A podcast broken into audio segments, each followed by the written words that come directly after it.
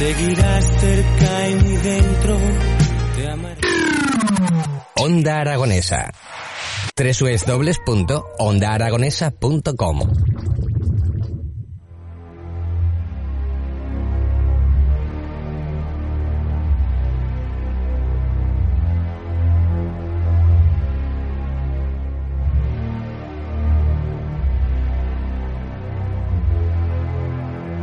Continuamos en las mañanas de Onda Aragonesa a las 11 y 5 minutos de la mañana y como os avanzamos anteriormente, hoy tenemos una mañana llena de investigación y en estos momentos tenemos al otro del teléfono a Ana Minchole que nos habla sobre un nuevo proyecto que se está creando para crear gemelos digitales del corazón. Muy buenos días Ana, ¿cómo estás?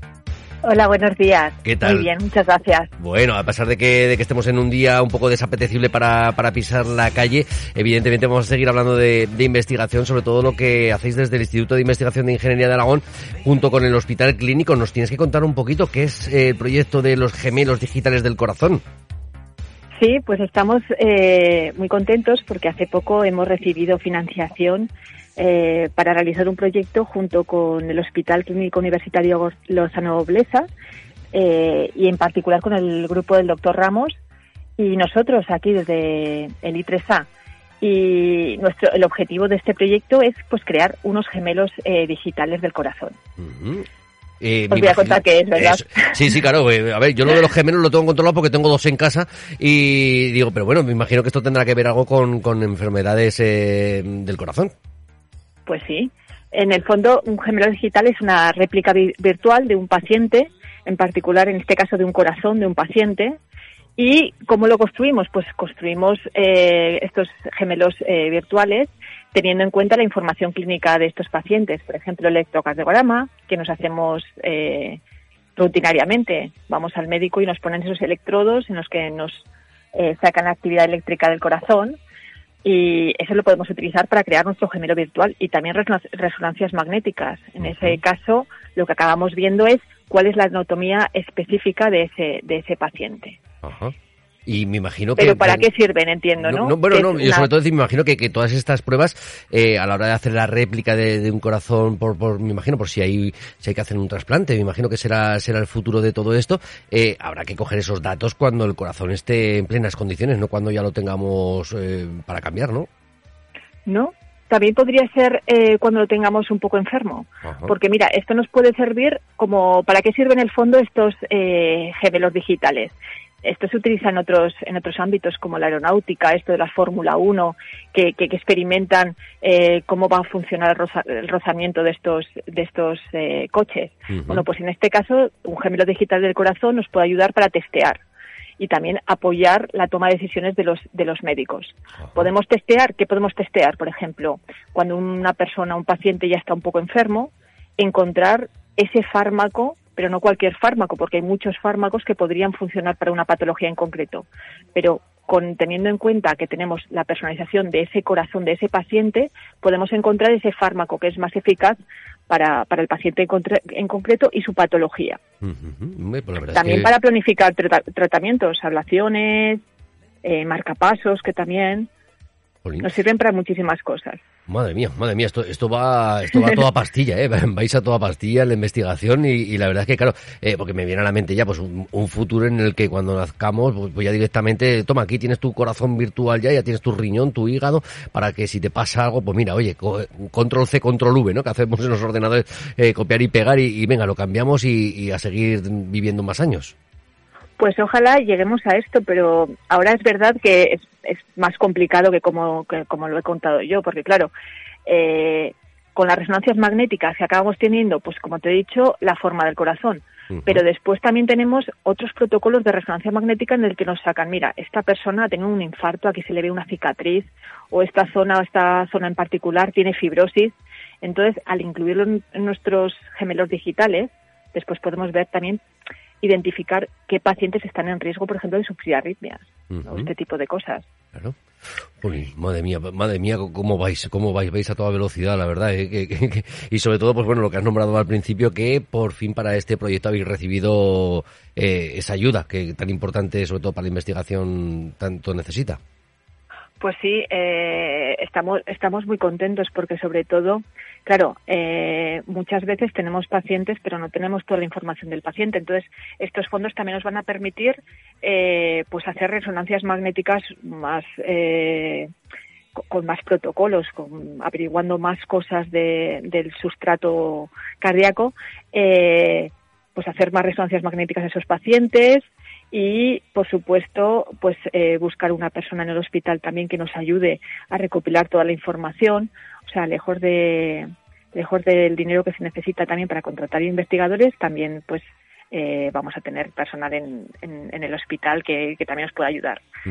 Lejos de que todos los cardiólogos la verdad es que están súper involucrados en el proyecto y eso eso es una, es una suerte. Yo pienso que sí, yo pienso que todos los especialistas, eh, cada uno en su, en su sección, pues estarán evidentemente muy ligados a, los, a los institutos que, que hay alrededor, sobre todo de la Universidad de Zaragoza, que, que, tanto trabajo desarrolláis, que, pues bueno, pues que realmente ellos son los primeros interesados, ¿no? Que, que todo esto se les sea todo mucho más fácil y tener contra más información mejor a día de hoy.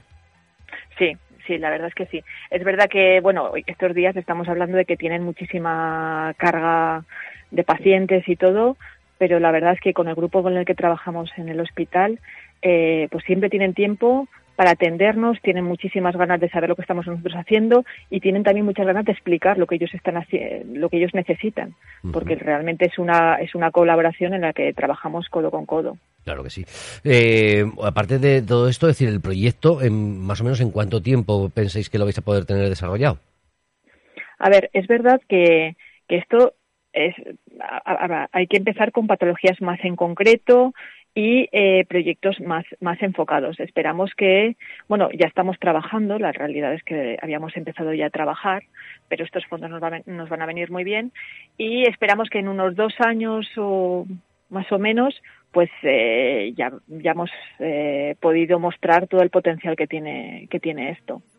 El otro día, los martes por la tarde, en el programa de, las tardes, eh, tenemos una sección en la que hablamos de futuro y hablamos de ciencia, gracias al ISQCH, que todas las semanas participan con nosotros, y con el investigador que nos vino esta semana, que estuvimos hablando con él, hablábamos de, sobre todo, de que lo bonito que es la ciencia cuando se publican en las revistas científicas todos los avances que hay, pero él nos decía que no hay, no hay ningún un sitio donde se publique los errores que, se van teniendo porque nadie los quiere publicar. Eh, pero claro, que, estábamos valorando en pues que... Tiene toda la razón. Claro, es, que teníamos que tener un sitio donde, donde sobre todo pues para el resto de investigadores digan, no sigas por aquí, que esto no va bien, ¿no? Exactamente, tal cual lo has dicho. La, la, la verdad es que sí. Mira, eh, tengo una anécdota que una vez en un congreso eh, estaban hablando de una cierta patología, así una, una enfermedad rara, y hablaban de, de la parte genética. Y entonces otro investigador preguntó, ¿habéis visto diferencias entre hombres y mujeres? Y decían, no, no lo hemos, no, no hemos encontrado, es una lástima. Si hubieran encontrado, lo hubieran publicado, pero al no haber encontrado, resulta que ese tipo de, de investigación no se publica. Esto es una parte. Y la otra es la que acabas de decir eh, si tienes un error, pues esto no, eh, o, no sale. Realmente es que no es un error, es simplemente por este lado no vayas, porque realmente no ha salido nada.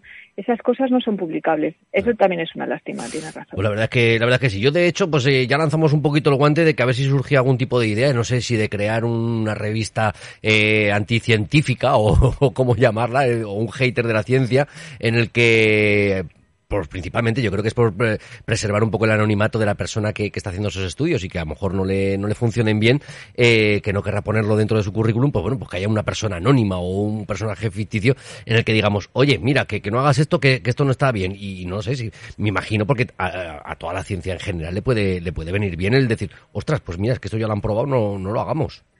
Claro. Es que muchas veces lo calificamos como ha salido mal. No, no, simplemente en, eh, haciendo esto no ha salido nada. O sea, mm, realmente yo creo que Sí, sí, sí. malo. Y, la, ciencia, la ciencia realmente es, es un ensayo-error, ¿no? Sí, sí, exacto, exacto. O sea, la verdad es que para que tener un momento gratificante de estos que te publican en una revista de impacto y que todo sale muy bien, realmente hemos pasado mucho tiempo con cosas pues que por desgracia no han funcionado. Esto le pasa a todos, claro. Bueno, pues Ana, yo creo que también cogeremos tu guante. Eh, espero que es, hombre, la, verdad que lo ideal sería decir que todos los proyectos, nada más que están en la mente, pues que ya se pudieran ejecutar porque van a ser, eh, van a ser fructíferos, pero yo creo que no, que no es así.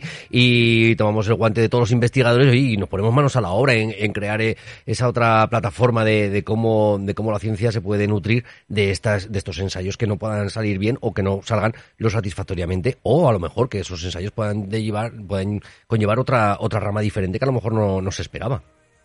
Es verdad. Pero bueno, en, este caso, eh, estas réplicas virtuales es verdad que ya se, han utilizado en estos gemelos digitales del corazón. Hay gente que los ha, los que ya los ha llevado a la clínica y están funcionando bastante bien para identificar pacientes con, con infartos que puedan después tener una arritmia posterior. O sea que ya, ya se ve que, que, esto tiene futuro. Porque claro, en el fondo es simplemente integrar toda la información clínica que se tiene como por separado, imágenes por un lado, por otro lado electrofisiología, por otro lado pues eh, análisis de sangre, pues intentar integrarlo todo en un mismo corazón, porque al fin y al cabo es de dónde viene. Pues la verdad es que, claro, luego vamos a tener que inventar algo para pa, ver qué hacemos, porque es que al final no se va a morir nadie a esta marcha, ¿eh?